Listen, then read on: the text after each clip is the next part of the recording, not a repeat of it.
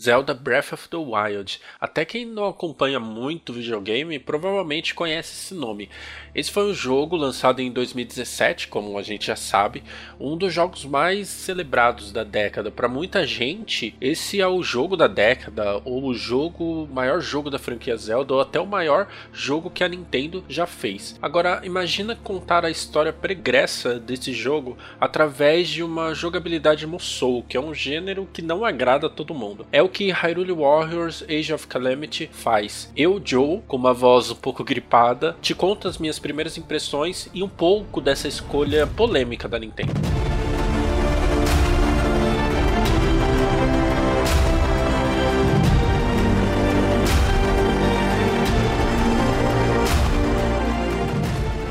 Apesar da história ser um ponto muito importante em Age of Calamity, por causa de Zelda Breath of the Wild, é importante começar pela jogabilidade, já que é um ponto assim que também deixa as pessoas um pouco ressabiadas em comprar esse novo jogo da franquia Zelda. É bom lembrar que assim, é, uma demo já está disponível na eShop, então você pode baixar, estava disponível antes do lançamento do jogo, então provavelmente você está interessado, você já jogou essa demo, mas para quem não jogou, pode baixar a demo, você pode agora no seu Switch, colocar para baixar. Enquanto você ouve esse podcast, vai estar baixando e depois você pode jogar essa demo caso você queira experimentar. Mas a maioria das pessoas imagino que já jogaram a demo e já tem ideia de como funciona o jogo, que é você começa com o um mapa de Hyrule, onde está dividido em certas regiões, né? Então ele te mostra a central de Hyrule e as quatro regiões que a gente conhece, que são as regiões dos campeões. Cada região vai ter uma série de atividades para você fazer, missões secundárias secundárias, missões é, principais, alguns desafios de itens, alguns lugares para treino, alguns lugares para você fundir as suas armas e virar uma arma melhor. Então existe ali um pouquinho de RPG, vamos dizer assim, que a gente pode colocar, e um pouquinho também da jogabilidade de Hyrule Warriors. Indo para dentro desses desafios, para jogabilidade mesmo, onde você tem combos de batalha, é, é meio que só isso que você tem. Só isso entre aspas, né? Porque a jogabilidade no Musou, para quem não conhece tanto, é, tem a, a, grande questão de você lutar contra a horda de inimigos, então você é, é um, um, super protagonista, um super. O seu personagem ele é muito forte e luta contra vários inimigos ao mesmo tempo. Então dá aquela sensação de você dar uma espadada e voar 50 inimigos para um lado, dar uma outra espadada, voar mais 50 para outro lado e assim por diante. E você tem uma série de combos que você consegue fazer e é tudo visualmente muito bonito. Além da jogabilidade mesmo do combate, os jogos no Soul, a maioria, pelo menos os que eu joguei, eles têm uh, um sistema de você dominar os territórios. Então você vai ter um mapa em que vai estar tá vermelho ou azul, vermelho inimigo, azul aliado. Então alguns territórios vão estar tá marcados onde o território do inimigo é vermelho. Você precisa ir lá, matar um, alguns minions, né, alguns goblins, e depois você vai enfrentar um, um capitão, alguém mais forte para você conseguir dominar aquele território. Em Hyrule Warriors Age of Calamity, isso não é algo assim que você precisa se preocupar tanto. Eu pelo menos não encontrei um desafio muito grande na questão da dominação de territórios, porque o que acontece, às vezes você tá num território, dominou ele, vai para um outro lado e os inimigos acabam tomando de volta aquele território. Em outros jogos no Soul que joguei. Em Age of Calamity, isso é muito mais brando, vamos dizer assim, que você só precisa se preocupar mesmo em matar hordas de inimigos, em cumprir os objetivos da missão, matar um Moblin, que é o, o, o Goblin gigante, né? E falando nisso, na questão de personagens e de inimigos, tem muitos personagens de Zelda, acho que quase todos os inimigos de Zelda estão nesse jogo, em formato de horda, ou então, igual eu falei, um Moblin gigante, que é um tipo de batalha diferente, que daqui a pouco a gente vai falar sobre isso também.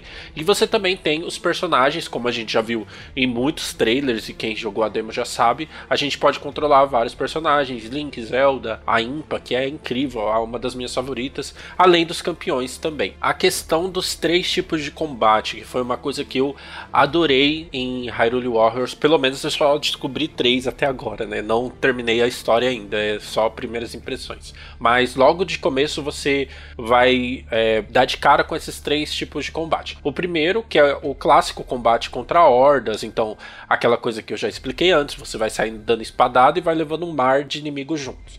A segundo tipo de combate é contra esses chefes. Então, por exemplo, você vai ter em cada território ou determinado, determinada área, você vai ter um chefe para enfrentar. E aí, o que, que você consegue fazer? Eu nunca vi isso em outros jogos Musou. Eu tô vendo a primeira vez em Age of Calamity. Você consegue travar a mira nesse chefe, que pode ser um Moblin, pode ser um Lionel, pode ser aquelas fadinhas que eu esqueci o nome, que são chatas demais, que tem da, do fogo, do gelo, são muito chatas. Ali elas continuam chatas em Age of Calamity.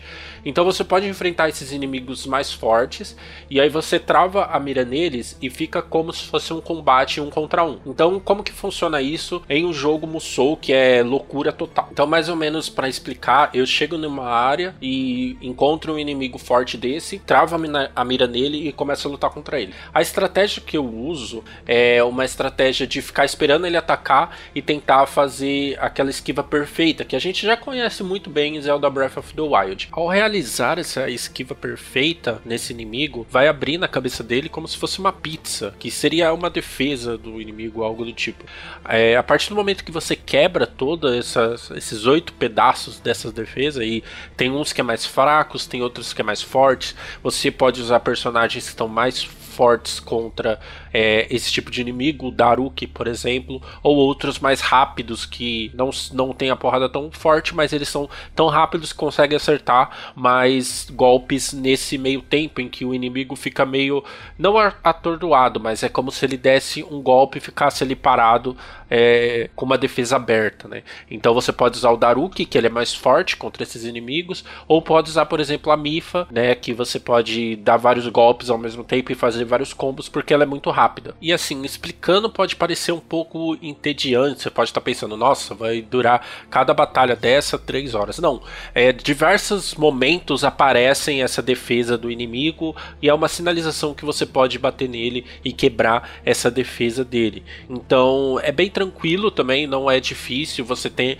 pode usar várias estratégias, então cada personagem tem um especial diferente. Você pode, por exemplo, igual o exemplo que eu dei, você pode ter o Daruki e a Mifa, dependendo da missão, e você pode estar tá controlando a Mifa para fazer o desvio que é mais fácil, que ela é mais ágil. E aí, na hora que abrir a defesa, você pode trocar para o Daruki e o Daruki quebrar essa defesa, sabe? Ou então você pode jogar o multiplayer com alguém fazendo essa, esse tipo de estratégia. Então, é, você nem vai precisar dessa estratégia também para porque não demora essas batalhas, são batalhas bem tranquilas de fazer. Então, recapitulando, tem a primeira tipo de combate que é contra hordas, o clássico Musou. Tem esse segundo tipo de combate que eu não tinha visto em outro jogo Musou, é a primeira vez que eu vejo. E tem o terceiro tipo de combate que ele é um pouco spoiler da história, spoiler da jogabilidade. Como a gente não gosta muito de dar spoiler, eu recomendo que você, se você quiser muito saber, você pesquise no, no, no Google ou no YouTube que tem alguma gameplay que você vai conseguir ver. Só de você ver o começo da gameplay você vai saber do que, que eu tô falando. Mas eu recomendo que você descubra jogando. Se você tem interesse no jogo, você descubra jogando, que é uma surpresa agradável. Para falar um pouco sobre os personagens, eu citei exemplo do Daruki, da Mifa. A gente também pode controlar o Revali e a Urbosa, que são os campeões. Você também pode jogar com a Zelda, com o Link, com a Impa. Tem alguns outros personagens que você vai desbloqueando, assim. Eu acho que todo mundo que você encontra em Zelda Breath of the Wild, assim, a não ser os NPCs, meio que os NPCs genéricos, né? Meio que todo mundo principal da história você consegue controlar, ou quase todo mundo, pelo menos na parte do jogo que eu estou. É, e é muito legal cada inimigo tem uma, um tipo de batalha diferente, eles carregam um tipo de arma diferente, eles podem ser usados diferente em, em diversos tipos de batalha. Nas missões principais você não vai ter essa dificuldade, igual eu falei, de usar a estratégia do Daruki e da Mifa, sabe? Porque é bem tranquilo de você matar com qualquer personagem. Mas existem alguns desafios né, mais difíceis que aí você pode usar um ou outro. Lembrando que assim, cada missão ela pode, por exemplo, disponibilizar para você assim, pode escolher qualquer personagem que você já habilitou. Ou então existem missões é, exclusivas para tais personagens. Então eu tenho missão exclusiva para o Link e ele vai precisar estar tá usando uma lança. Eu tenho missão exclusiva para Impa e, e, só a Impa que pode jogar. Então tem essas diferenças. A, a questão das armas é assim: o Link usa vários tipos de armas, enquanto os outros inimigos cada um tem o seu tipo de arma. Então o Daruk tem aquela espada mais pesada, né? Aquele machadão que a gente já conhece. A Urbosa tem a arma de duas mãos. A, a Mifa tem a lança. Então o Link pode usar todas essas armas desde que você encontre elas pelo caminho. A questão de encontrar armas também é algo bem legal, porque você é, vai fazendo essas missões e além de terminar e andar no progresso do jogo, você ganha inúmeros itens de, do mundo de Zelda Breath of the Wild. Então você pode é, ganhar ingredientes, você pode ganhar é, diamantes, você pode ganhar armas também. Então você, você consegue é, colecionar um monte de tipo de arma e você tem como se fosse um ferreiro mesmo. E ele vai pegar a sua arma principal que você escolhe e você pode juntar várias armas nessa principal para evoluir o nível da arma. Né? Então quem já jogou qualquer RPG aí conhece a, a franquia Musou, né? a, a saga, o gênero Musou, eles também têm muito essa parte de RPG é, mais soft na questão de armas. Agora falando sobre a história. A história é, não tem como falar muita coisa sobre sem dar spoilers, né? E já tá cheio de spoilers na internet, então a gente vai ser só mais um falando de spoilers. Mas é, no primeiro capítulo a gente já se depara com uma questão de viagem no tempo. E aliás, foi algo que eu presenciei na internet as pessoas é, reclamando, só que eu entendi isso como uma explicação do Breath of the Wild pro Age of Calamity. E assim, eu ainda não terminei a história do jogo não sei dizer se é isso mesmo, né? Mas isso também não me incomodou a questão dessa, dessa questão da viagem no tempo. No começo do jogo, na, na demo já mostra a questão da viagem no tempo.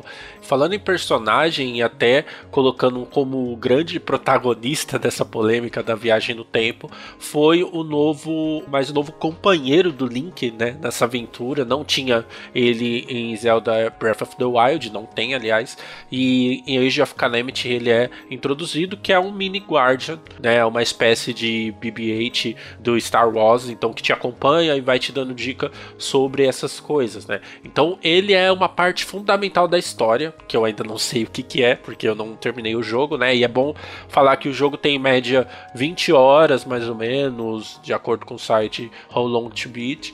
É, mas com certeza você pode jogar muito mais porque tem inúmeros desafios com inúmeras coisas para pegar e também você pode repetir os desafios em níveis mais difíceis, enfim. Mas a história já começa com esse mini Guardian é, mostrando que ele tem um pouco a ver com o que aconteceu em Zelda Breath of the Wild. Então, além de tudo que a gente quer saber sobre o jogo antes, a gente também fica curioso sobre esse personagem. Eu achei ele bem simpático, assim, apesar de ser aquele clássico robô sidekick que acompanha o protagonista na aventura, eu gostei muito dele, achei ele bem simpático e acho que seria legal ter ele em outros jogos desse universo. Lembrando que eu não terminei ainda a história do jogo, então se você se interessa mais pela história e, e o que a gente achou da história do jogo, vai ter review escrito no site em breve, depois que eu terminar toda a história, claro, e, e a gente pode falar um pouco mais com propriedade disso. Mas uma coisa que eu acho que é importante falar sobre a história, que assim, não é spoiler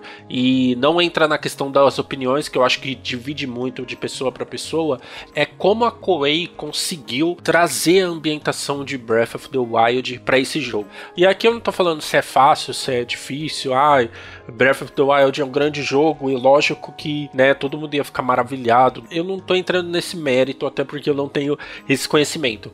É, o que eu tenho para falar é o que eu senti na primeira cutscene de Hyrule Warriors, é, na primeira vez que eu vou para uma região dos campeões, eu me senti de volta nesse mundo de Breath of the Wild.